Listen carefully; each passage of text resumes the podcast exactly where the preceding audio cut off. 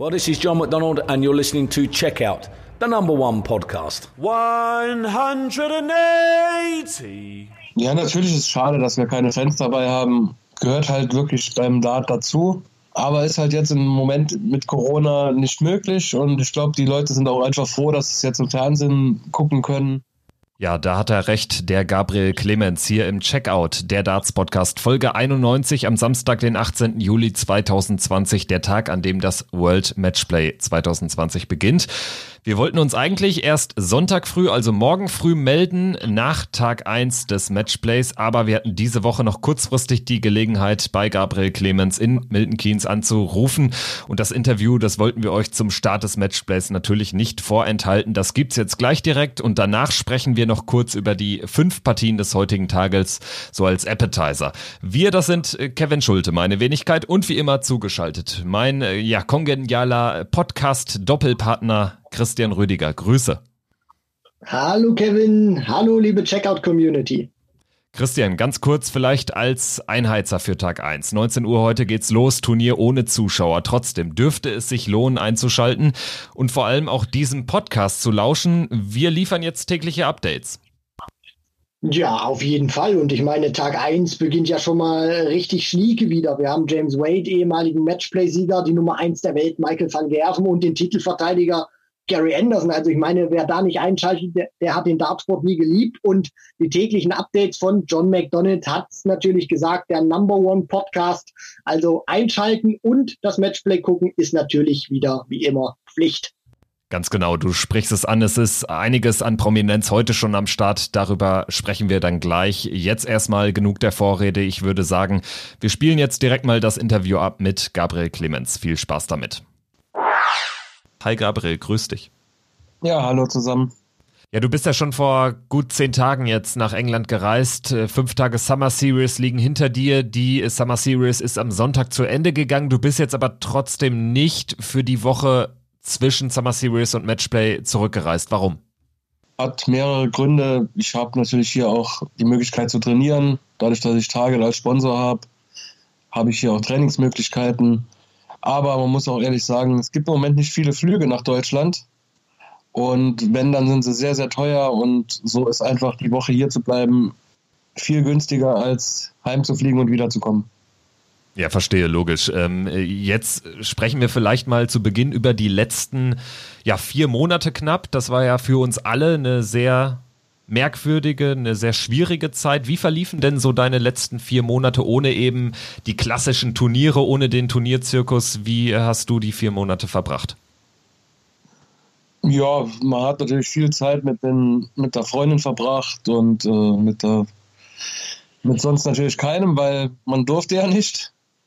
Man hat dann jetzt zum, zum Schluss hin halt auch wieder ein bisschen das mit Freunden gemacht, aber halt auch alles halt immer mit Abstand und ja, ansonsten hat man halt viel trainiert und sich halt fit gehalten auf den Tag, dass es wieder weitergeht. Ja, du hast es angesprochen, du hast viel trainiert. Ähm, war das äh, besonders schwierig, weil man eben nicht wusste, wann dieser Tag X kommen würde? Also das stelle ich mir kompliziert vor, haben ja auch irgendwie Sportler aus anderen Sportarten immer wieder berichtet, dass das irgendwie dann doch ein bisschen merkwürdig ist. Äh, wie war das bei dir? Ja, auf jeden Fall. Man hat natürlich auch Training ein bisschen runtergefahren in der Anfangszeit, als dann irgendwann mal wieder irgendwie im Gespräch war, dass es bald wieder losgeht oder was geplant ist, hat man natürlich wieder hochgefahren. Und ja, dann kam irgendwann die Entscheidung, dass es wieder komplett weitergeht oder dass jetzt diese Summer Series äh, stattfindet und dann hat man halt wieder Training auf Normalbetrieb hochgefahren. Ähm, würdest du sagen, dass das äh, gerade jetzt so in dieser Corona-Phase ziemlich cool war, dass du da so, so einen, so einen ja, gesonderten Trainingsraum äh, quasi hast und äh, dadurch dich dann immer mal wieder so da zurückziehen konntest? Ist das vielleicht ein äh, positiver Faktor gewesen, wenn man davon positiv sprechen kann in dieser Phase? Ja, ich glaube, das macht jetzt keinen Unterschied. Ich habe dann auch die Anfangszeit wirklich daheim trainiert. Ich habe daheim natürlich auch ein Board hängen. Und äh, man sollte ja nicht vor die Tür gehen und so habe ich dann auch äh, das gehandhabt und habe dann auch daheim trainiert. Hast du äh, ganz deutlich irgendwie jetzt diese Phase genutzt, um irgendwie klar was zu verändern? Also ich hatte so ein bisschen das Gefühl, als ich jetzt zuletzt gesehen habe bei der Summer Series, dass irgendwie so ein bisschen das Handgelenk mehr im Spiel ist bei deinem Wurf. Stimmt der Eindruck erstmal? Keine Ahnung. Also bewusst habe ich mal nichts geändert. Ich habe die, die Darts gewechselt natürlich, weil ich den Hersteller gewechselt habe. Aber ansonsten äh, habe ich eigentlich bewusst nichts geändert. Okay, ähm, jetzt äh, können wir vielleicht noch mal ein bisschen näher auf die Summer Series eingehen. Das war jetzt so der, der Wettkampf-Restart. Zuvor gab es ja in Anführungsstrichen nur die, die Home-Tour der PDC. Ähm, wie war das erstmal? Ich nehme an, das war jetzt auch so das erste Mal, dass du wieder geflogen bist nach, nach Beginn der Corona-Krise. Hat man da ein mulmiges Gefühl oder wie war's? Ja, das war auch wieder die erste, der erste Flug. Ja, ist natürlich schon ungewohnt. Also man muss ja überall die Maske tragen. Ich war dann mit dem Zug zum Flughafen gefahren, musste die ganze Zeit mit Maske da sitzen. Dann äh, am Flughafen ist gar nichts los gewesen, muss man sagen. Am, im, Im Flieger waren 17 Leute. Also war schon, schon sehr ungewohnt, ja. Ja, es klingt, als wärst du mit so einem Learjet geflogen, wo auch nur 17 Leute rein können. Nein, nein, war eine ganz normale große Maschine, aber waren nur 17 Leute dabei, aber da war ja auch noch diese Reisebeschränkung nach England, also mit dieser Quarantäne. Und ich denke, dass das sich jetzt schon ein bisschen geändert hat, aber zu dem Zeitpunkt war es schon sehr, sehr komisch. War auch dann in London Heathrow gelandet und war auch an diesem Flughafen Totenstille. Also dann von, von Heathrow ging es dann quasi nahtlos weiter, äh, ja, paar, paar Kilometer nördlich nach Milton Keynes. Wie war dann dort die Organisation? Wie hat das die, die PDC veranstaltet dort? Ja, die PDC muss man wirklich sagen, also das war super gelöst. Also kann man nur den Hut davor ziehen. War wirklich äh, sehr gut. Wir sind angekommen, haben einen Corona-Test gemacht, sind direkt dann in unser Zimmer, haben da gewartet, bis dann die Ergebnisse da waren und dann durften wir uns auch nur in dieser sogenannten Bubble bewegen. Und ja, war dann eigentlich ganz normal. Man durfte halt nicht rausgehen, man musste halt immer in dieser Bubble bleiben, aber ansonsten, wir konnten normal Dart spielen. Wir konnten uns auf die Terrasse setzen und ja, war alles okay. Dann äh, letztendlich diese fünf Tage Summer Series waren ja insofern besonders, als dass es fünf Prototurniere am Stück äh, gab, sonst sind es ja immer zwei. Ähm, war denn sonst irgendwie großartig eigentlich was anders, weil sonst sind ja auch logischerweise bei diesen Proto-Events keine Zuschauer am Start. Also was gab es da sonst noch so für Veränderungen im ganzen Ablauf? Also wie lief dann Darts unter Corona-Bedingungen ab? Ja, war natürlich ein bisschen mit Abstand halten und so. Man, man hat nicht mit, äh, früher, vorher hat man immer mit äh, zehn Leuten an einem Tisch gesessen. Jetzt waren halt nur zwei Leute am Tisch an den Practice Boards, die war, es waren mehr Practice Boards da, war auch aufgeteilt, dass man an, an dem Board nicht mit so vielen Leuten spielen kann. Aber das gehört halt dazu und war alles gut. Also auch am, am Spiel selbst war ja eigentlich nur diese, dieses Viereck, das hinter uns eingezeichnet war, wo wir nicht reintreten sollten, dass der Gegner halt, ähm, also dass der Abstand zum Gegner immer gewahrt ist. Ansonsten konnten wir einen ganz normalen Rhythmus spielen, ja. Also dann war es noch ein bisschen ungewohnt vielleicht, dass äh, wir selbst schreiben mussten, aber das ist auch kein Problem. Und äh, wie ist das mit Gästen? Also viele äh, Spieler haben ja auch sonst immer ihren Manager dabei oder vielleicht äh, die Partnerin oder so. Ähm, ist das jetzt unter Corona-Bedingungen auch ad acta gelegt erstmal, auch was das Matchplay betrifft oder weißt du da Näheres? Ja, also äh, Begleitpersonen sind nicht erlaubt.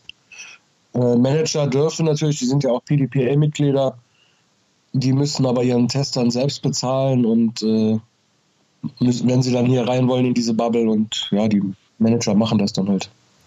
Äh, Summer Series vielleicht unter sportlichen Gesichtspunkten. Erster Tag direkt ein Halbfinale ähm, erreicht. Ähm, der zweite Tag äh, war dann, glaube ich, auch noch ein Achtelfinale. Wie würdest du so diese fünf Tage für dich bewerten, sportlich? Ja, im Großen und Ganzen war es äh, zufriedenstellend. Also ich meine, ich habe 5000 für die Rangliste eingespielt, von daher passt das. Klar, wenn man die ersten zwei Tage gute Ergebnisse hat, hätte man gern vielleicht noch eins oder zwei gehabt, aber sollte dann nicht sein und von daher nimmt man es dann, wie es ist. Und mit welchem Gefühl geht es jetzt ganz persönlich in, ins Debüt-Matchplay? Ja gut, ich bin in guter Form, ich äh, freue mich drauf. Und ja, ich mache mir jetzt keinen Stress. Also am Sonntag sehen wir, ob es reicht oder nicht. Jetzt haben wir das World Matchplay, traditionsreiches Turnier für alle, die es nicht wissen. Ja, schon das zweitwichtigste im Kalender, das zweitbedeutsamste nach der, ähm, nach der Weltmeisterschaft. Ohne Zuschauer erstmals. Was würdest du ganz allgemein sagen, wie schwer wiegt dieser Faktor für die Sportart? Weil gerade Darts, auch wenn man Berichte über Darts liest oder sieht, äh, ist es ja auch immer oder häufig sehr stimmungs-, fanzentriert. Äh, also wie würdest du das, äh, wie würdest du die Dramatik einschätzen? Ja, natürlich ist es schade, dass wir keine Fans dabei haben. Gehört halt wirklich beim Dart dazu. Aber ist halt jetzt im Moment mit Corona nicht möglich. Und ich glaube, die Leute sind auch einfach froh, dass sie es jetzt im Fernsehen gucken können.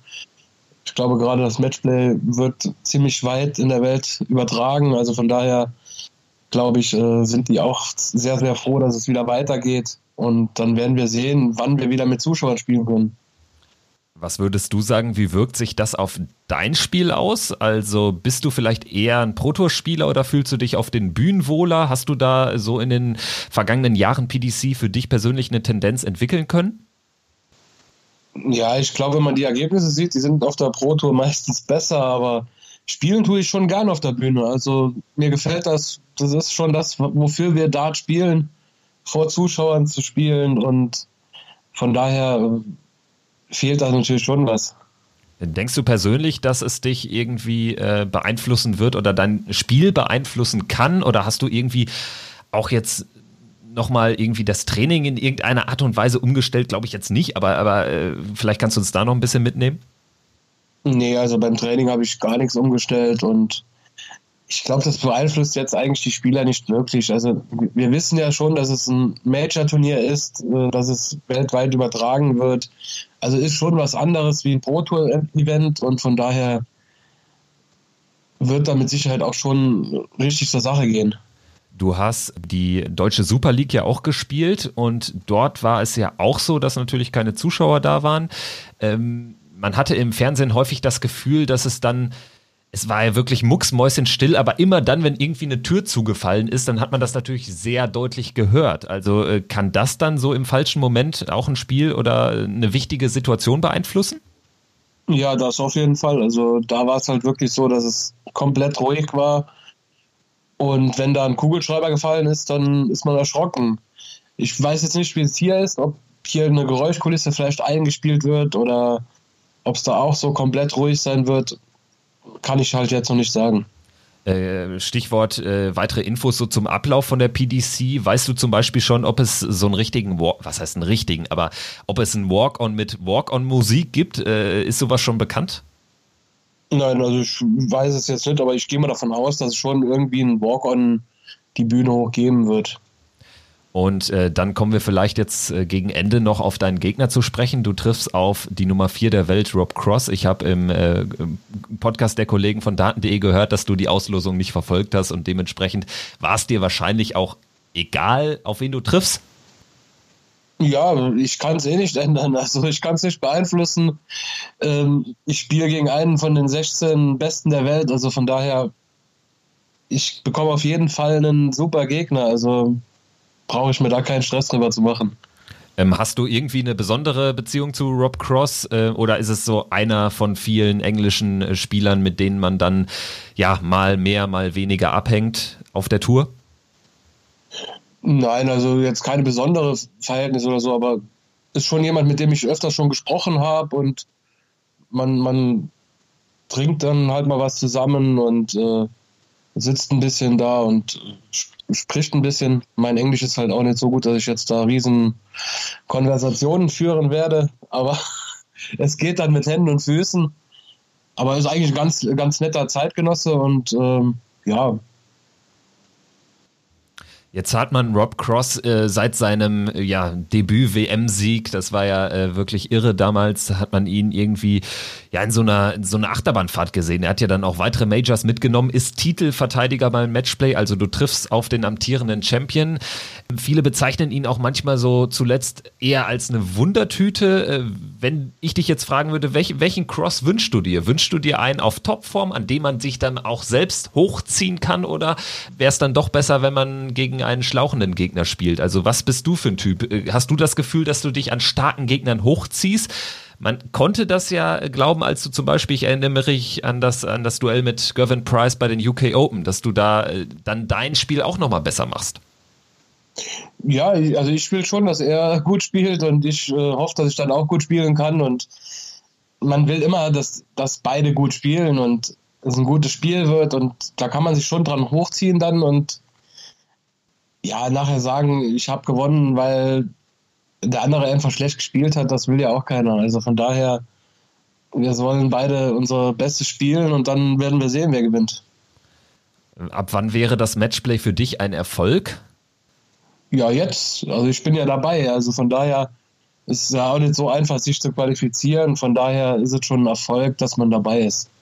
Gibt es darüber hinaus jetzt in dieser Saison noch ähm, irgendwie die, die ganz großen, vielleicht auch neuen Ziele, Stichwort WM? Also da sieht es ja sehr, sehr gut aus. Da müsste es schon mit dem Teufel zugehen, dass du da irgendwie aus der Proto-Rangliste rausfallen würdest. Aber was sind so sonst noch deine, deine Ziele für dieses Jahr? Ja, ist halt im Moment schwer zu sagen, weil wir gar nicht wissen, wie viel wir überhaupt noch spielen. Natürlich würde ich gern noch ein European Tour spielen, wo ich vielleicht mal einen Sonntag reinkommen würde oder äh, World Grand Prix gibt es ja auch noch. Da bin ich auch noch in ganz guter Position für mich zu qualifizieren. Aber da weiß man ja auch nicht, ob noch viele Pro Tour gespielt werden oder European Tour Turniere. Also von daher, man kann es im Moment einfach gar nicht so wirklich sagen, was man noch für Ziele hat. Sagt Gabriel Clemens, vielen Dank fürs Gespräch. Dankeschön. Dann hoffen wir, dass du möglichst lange äh, im Turnier verbleibst und ähm, ja, vielleicht äh, hören wir uns dann in den nächsten Wochen nochmal wieder. Ich danke dir. Alles klar. Bis dahin. Danke. Mach's gut. Tschüss. Ciao. Ciao. Ja, soweit also Gabriel Clemens vor seinem Matchplay-Debüt. Morgen Abend Drittes Spiel des Abends gegen Rob Cross. Äh, da freuen wir uns alle drauf. Wir werden natürlich äh, in der nächsten Folge dann auch nochmal darauf eingehen, morgen früh eine konkrete Vorschau auf die Partien des Sonntags liefern. Jetzt erstmal zum Ende dieser Ausgabe der Blick, wie angekündigt, auf die fünf Auftaktbegegnungen des World Matchplay 2020. Heute Abend wird ein langer Abend, fünf Partien bis jeweils zehn Legs, Race to Ten, beziehungsweise man braucht ja auch zwei Legs Vorsprung. Christian, ähm, ganz besonderes Turnier, ganz besonders wichtiges Turnier und wir beginnen das Ganze mit der Nummer 16 der Welt, mit Simon Whitlock gegen Ryan Joyce. Und wenn ich da an eine Weltmeisterschaft vor ein paar Jahren zurückdenke, da hat Ryan Joyce kurzen Prozess mit Simon Whitlock gemacht und auch jetzt glaube ich nicht, dass er als Außenseiter reingeht. Wie würdest du diese Partie im Vorhinein bewerten, Whitlock gegen Joyce? Ich würde es genauso bewerten, wie du das gesagt hast, Kevin. Und du hast es ja angesprochen, die WM 2019 war es, also die vorletzte WM. Da hat Ryan Joyce in der zweiten Runde, Whitlock ist ja damals als Nummer 8 der Setzliste in den Ellipelli gefahren und hat dort eine 3-0-Packung in den Sätzen bekommen. Und der Witz war ja eigentlich, dass Ryan Joyce jetzt nicht äh, herausragend gespielt hat. Also der hat da kein 105er Average ins Board gebrannt, sondern das war Anfang 90, 90er Average war es gewesen und Whitlock war eigentlich chancenlos gewesen. Und mittlerweile ist Whitlock ja abgesackt auf Platz 16, ist für mich auch nur noch ein Schatten seiner selbst. Also was der früher gespielt hat, und ich glaube, das ist auch mittlerweile kein Spieler mehr, den auch äh, Spieler außerhalb der Top 32 fürchten, weil er einfach nicht mehr dieses Niveau äh, früherer Tage hat. Und ich glaube auch einfach, wir werden von, von Whitlock auch keine hohen Averages mehr sehen, auch keine so hohe Qualität, vor allem nicht über diese Distanz. Ich glaube, das wird ein umkämpftes Match. Aber mit dem besseren Ende für Ryan Joyce glaube ich einfach auch, weil das Momentum ein bisschen mehr für ihn spricht aufgrund seines Sieges bei der Summer Series am Tag Nummer zwei. Ja, ganz genau. Das Momentum spricht klar für Ryan Joyce. Äh, du hast jetzt die WM 2019 richtigerweise angesprochen. Darauf wollte ich auch hinaus. Das war ja bislang so das größte Turnier in der Karriere des Ryan Joyce. Damals erst im Viertelfinale an Michael van Gerven gescheitert. Allerdings kam danach auch nichts. Ne? Also das muss man auch klar sagen. Deshalb würde ich schon sagen, ist das jetzt ein sehr fragiles Gebilde, ein sehr fragiler Spieler, der jetzt irgendwie noch nicht die ganze, die ganz große Konstanz ans Board Sport bringt. Weshalb ich auch äh, mir vorstellen kann, dass Whitlock das Ding 10-6, 10-7 gewinnt, wenn er äh, so einen gewissen Whitlock-Standard ans Board bekommt. Denn wir müssen auch sagen, die Distanz ist ja auch für Ryan Joyce äh, ja äh, was Neues. Na klar, auf jeden Fall. Also zum er gibt sein Matchplay-Debüt, sage ich mal, in der Hinsicht. Ähm, hat auch, wird dann Preisgeld natürlich auch für die Rangliste kassieren, mindestens 10.000 Pfund. Bei, bei Whitlock, äh, ja, du sprichst es natürlich an, der gewisse Whitlock-Standard aber mittlerweile frage ich mich auch immer wieder, was ist denn noch dieser gewisse Whitlock-Standard? Ich weiß, äh, viele wahrscheinlich auch, die den Podcast hören, sind äh, Simon Whitlock-Fans. Der hat ja eine große Fangemeinschaft, gerade in Deutschland. Und äh, wenn ich das auch immer vergleiche mit dem, was der früher gespielt hat, gerade auch wo der zur PDC gekommen ist, der war wirklich reihenweise immer wieder bei den großen Majors ganz äh, weit äh, und bis zum Ende mit dabei. Und mittlerweile fehlt mir da auch irgendwie ein Stück weit die, die große Qualität. Also ich glaube, selbst wenn, wenn Whitlock diese Partie gewinnt, für mich ist er nicht der krasse Favorit. Ich, natürlich kann das irgendwie äh, hinbiegen, da hast du vollkommen recht, Kevin, aber ich gehe hier einfach mal wirklich mit Ryan Joyce und sage, der gewinnt die Partie 10 zu 7, weil ich einfach auch momentan nicht den Glauben dran habe, dass Whitlock irgendwie eine Leistung bringt, wo ich mal sage, da hat er mal wieder richtig gut gespielt. Ja, tatsächlich würde ich auch eher mit Joyce gehen halte jetzt aber einfach mal dagegen und sage, Whitlock gewinnt 11-9, am Ende so ein, ja, ein Arbeitssieg, würde man sagen, im Fußball zum Beispiel. Kommen wir zur zweiten Partie. Da haben wir mit Christoph Ratajski einen Spieler, der erstmals in seiner Karriere bei einem großen Major gesetzt ist, Rang 13 mittlerweile in der Welt. Er trifft auf Jermaine Vatimena, der ist zum dritten Mal beim Matchplay dabei, wartet noch auf einen Sieg und ich fürchte, aus seiner Sicht wird es auch dieses Mal schwer. Ratajski, das Einzige, was so ein bisschen gegen ihn vielleicht spricht, ist der Rhythmus von Vatimena, der sehr schnelle Rhythmus. Ich weiß nicht, ob er da so gut mit klarkommt. Andererseits, glaube ich, wird Vatimena eher der sein, der mit dem Rhythmus des Gegners nicht klarkommt, denn Ratajski ist ja auch eher ein langsamer Spieler. Ähm, deine Meinung zu der Partie? Ratajski, Vatimena? Ja, also Christoph Ratajski ist für mich natürlich der klare Favorit aufgrund dessen, was er jetzt auch gezeigt hat in den vergangenen Wochen und Monaten. Und äh, du, du sprichst da auch einen Faktor an. Das war ja auch früher immer so, ich vergleiche das immer ein bisschen mit Wes Newton und Justin Pipe. Äh, Wes Newton war ja auch immer einer gewesen, ehemaliger Top-10-Spieler der PDC, der mit diesem langsamen Wurfrhythmus äh, überhaupt nicht zurechtkam. Also Ratajski mit Pipe zu vergleichen, ich weiß, das ist Äpfel und Birne, aber Vatimena ist ja auch einer, der es liebt, wirklich schnell ans Oki zu gehen und schnell weiterzuspielen. Und Ratajski ist da einer, der nimmt sich da seine Zeit, der wirft nicht mega langsam, sondern der hat ein gutes Tempo. Aber er ist eben nicht dieser, dieser klassische Spieler wie ein Vatimena oder Anderson, der, der, der schon fast wieder wirft, und der Gegner ist noch nicht mal wirklich an ihm vorbei. Deswegen kann es auch sein, wenn Vatimena nicht gut ins Match reinkommt, dass ihn das irgendwann, weil die Distanz ist jetzt nicht zu klein, aber auch noch nicht zu groß, dass ihn das irgendwann äh, dann schon im Kopf äh, heimsuchen wird und er da äh, Probleme mit hat. Nichtsdestotrotz glaube ich, egal ob der, der Rhythmus jetzt äh, Jermaine entgegenkommt oder nicht. Ich glaube, Christoph Ratajski wird es nicht ganz so sehr beeinflussen, weil der wird da einfach seinen Stiefel runterspielen wird es doch ein äh, Sieg werden für Christoph Ratajski. Ich gehe jetzt mal davon aus, ein 10-7, 10-6 traue ich dem Polish Eagle zu. Ja, 10-6 hätte ich auch gesagt, äh, werde jetzt der Spannung halber in unserem kleinen Duell hier auf 10-5 gehen, aber äh, bin mir auch sicher, dass Ratajski wenig Probleme haben wird und kann mir sogar vorstellen, dass Vatimena nach einem schlechten Start, sollte er schlecht reinkommen, dass es dann auch eine äh, ziemlich schnelle Partie werden könnte. Partie Nummer drei, die verspricht von der Paarung her spannend zu werden. Da denke ich auch an das ein oder andere hitzige Duell der beiden nach James Wade, die Nummer 8 der Welt gegen Keegan Brown. Auch da gab es vor ein paar Jahren bei der WM ein sehr, sehr enges Spiel. Ich glaube, diesmal sind die Zeichen aber relativ klar auf Sieg Wade. Er kommt aus einem wirklich guten Wochenende oder einer guten Woche bei der Summer Series. Keegan Brown ja, der ist jetzt noch nicht wieder so gut reingekommen nach der Corona-Pause. Deshalb klarer Außenseiter gegen The Machine. Auf jeden Fall. Und zumal man auch nicht vergessen darf, ja, es wird aussehen wie das Matchplay. Es wird auch das Matchplay draufstehen und das Matchplay drin sein. Trotzdem dürfen wir nicht vergessen, die Zuschauer haben wir ja breit diskutiert, wissen alle werden fehlen. Und deswegen hat es auch so einen, so einen leichten Pro-Tour-Charakter.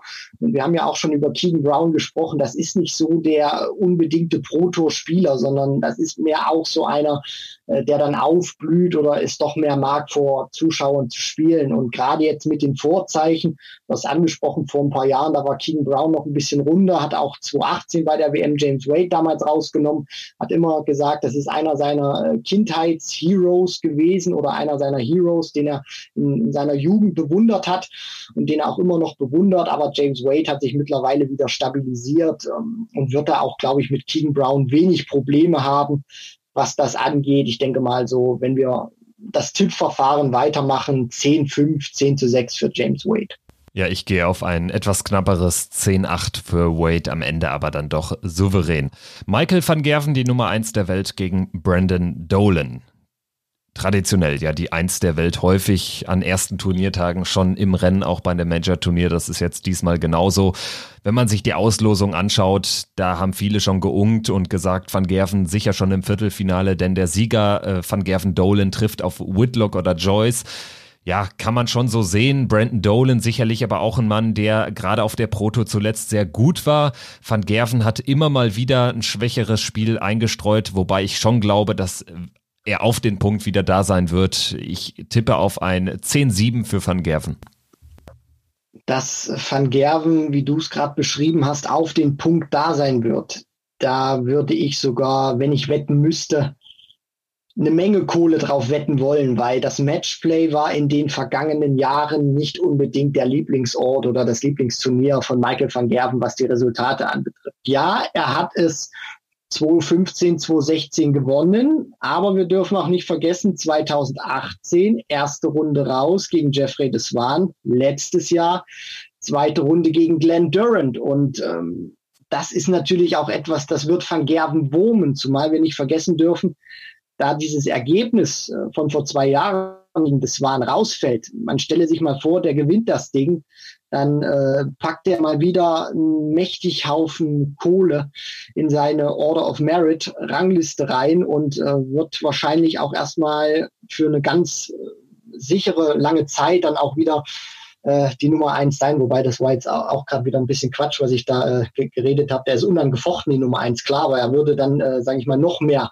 weiter ausbauen und äh, Van, Van Gerven liebt das natürlich auch und deswegen glaube ich, wird das oder kann das für Brandon Dolan, wenn er nicht gut ins Match reinkommt, sehr unangenehm werden. Und das kann dann auch mitunter sehr schnell gehen. Bei Van Gerven, der weiß das und ich glaube auch, der möchte was gut machen und zeigen, dass er dieses Matchplay auch wieder gewinnen kann zum ersten Mal seit 2016.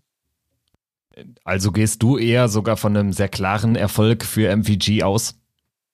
Ja, also ich glaube, so ein, so ein 10-4, 10-5, da lehne ich mich nicht so weit aus dem Fenster. Dann äh, gibt es nach dem Match zwischen Van Gerven und Dolan noch den Auftritt von Gary Anderson, der Nummer 9 der Welt, mittlerweile auch deutlich abgerutscht im Ranking und jetzt äh, ja, muss er sogar seinen Turniersieg von vor zwei Jahren verteidigen in einem epischen Matchplay-Finale damals gewonnen gegen Menzo Suljovic. Er trifft jetzt zum Auftakt auf Justin Pipe, sicherlich ein gutes Los. Pipe, so hat man gehört, hatte auch mit einer Verletzung noch zu kämpfen, äh, jetzt auf der Pro Tour bei den Summer Series, von daher noch klarerer Außenseiter als ohnehin schon. Gary Anderson gegen Justin Pipe, was ist auch von, von Endo zu halten im Moment? Scheint ja auch relativ fragil zu sein, Gary Anderson. Also bringt er jetzt irgendwie nicht so die konstant starken Averages und Doppelquoten ans Board. Also momentan ist er nicht der Gary Anderson, der er noch von vor zwei Jahren war, wo er das Matchplay gewonnen hat. Das ist für mich momentan auch ein Spieler, der, du hast es gerade sehr schön gesagt, Kevin, fragil ist. Also ich weiß nicht so richtig, was ich von Anderson momentan halten soll. Bei der Summer Series, ja, da hat er auch immer hier und da mal gute Ergebnisse durchblicken lassen. Ihm dieser Modus jetzt beim Matchplay entgegenkommt, weil das ist ja wirklich dieses brutale Rennen auf die Legs und Anderson war ja auch wenn er uns mit dem Matchplay-Sieg damals Lügen gestraft hat, nie so einer, dem dieser Leck-Modus äh, wirklich äh, sehr gepasst hat, weil er auch immer wieder ein Spieler war, der mal zwischendurch nicht so gut gespielt hat, aber dann wieder in, in den nächsten 10, 15 Minuten Feuerwerk abgebrannt hat. Deswegen hat so dieser Set-Modus zu ihm besser gepasst jetzt in, in seiner momentanen Phase, ich glaube schon, dass er gegen Justin Pipe die Partie gewinnen wird. Und ähm, dann muss man natürlich auch gucken, weil du hast es angesprochen, er hat eine Menge Kohle zu verteidigen. Wenn der jetzt in der ersten Runde raus oder wenn oder andersrum gesagt, wenn er nicht das Viertel, äh, das Halbfinale erreicht, so ist es richtig, dann wird er mindestens schon mal auf Rang 12 der Order of Merit zurückfallen. Das wäre dann seine schlechteste Position seit sechs Jahren. Und ähm, für, für, für Gary Anderson geht es auf jeden Fall um was. Und ich bin wirklich gespannt, wie er sich präsentieren wird, auch wenn ich glaube, wir werden nicht den Gary Anderson in absoluter Topform sehen. Das glaube ich auch nicht. Das ist nicht zu erwarten nach seinen Leistungen bei der Summer Series. Gegen Pipe allerdings, glaube ich, gewinnt er 10 zu 4, wäre mein Tipp. Wird ein klares Ding, weil ich auch Justin Pipe jetzt nicht mehr so stark sehe wie zum Beispiel Ende letzten Jahres oder Anfang diesen Jahres auf der Pro Tour. Ja, da gebe ich dir recht, Kevin. Also Pipe ich glaube, Anderson wird ihm auch Möglichkeiten geben, weil er hier und da Doppel auslässt. Nur äh, wenn ihm Anderson oder wenn Anderson diese Doppel auslässt, müsste Pipe natürlich auch zur Stelle sein. Und ich glaube auch einfach, jetzt aufgrund sein, seiner Leistung, jetzt seiner Armverletzung, wird er selten in die Position kommen, wo er Anderson dann auch wirklich bestrafen kann, wenn der Doppel auslässt. Deswegen bin ich mal bei dir und sage, ich tippe ebenfalls auf ein 10 zu 4. Über den Ausgang der Partien werden wir dann morgen sprechen in der Sonntagsausgabe des World Matchplays oder des Checkout Podcasts zum World Matchplay 2020. Wir freuen uns, wenn ihr einschaltet, wenn ihr ja auch den Podcast weiterempfehlt. Ähm, das würde uns extrem freuen und ja, in diesem Sinne schauen wir mal, wie der erste Tag läuft. Und dann, Christian, können wir ja schon in der morgigen Ausgabe einen größeren Blick nochmal auf die Partie von Gabriel Clemens gegen Rob Cross werfen. Oh ja, und ich hoffe, ihr schaltet alle ein, wenn unser Gaga spielt. In diesem Sinne, das war Checkout der Darts Podcast äh, mit einer Vorschau zum ersten Tag des World Matchplays und dem ausführlichen Interview mit Gabriel Clemens. Macht's gut. Bis dahin. Tschüss.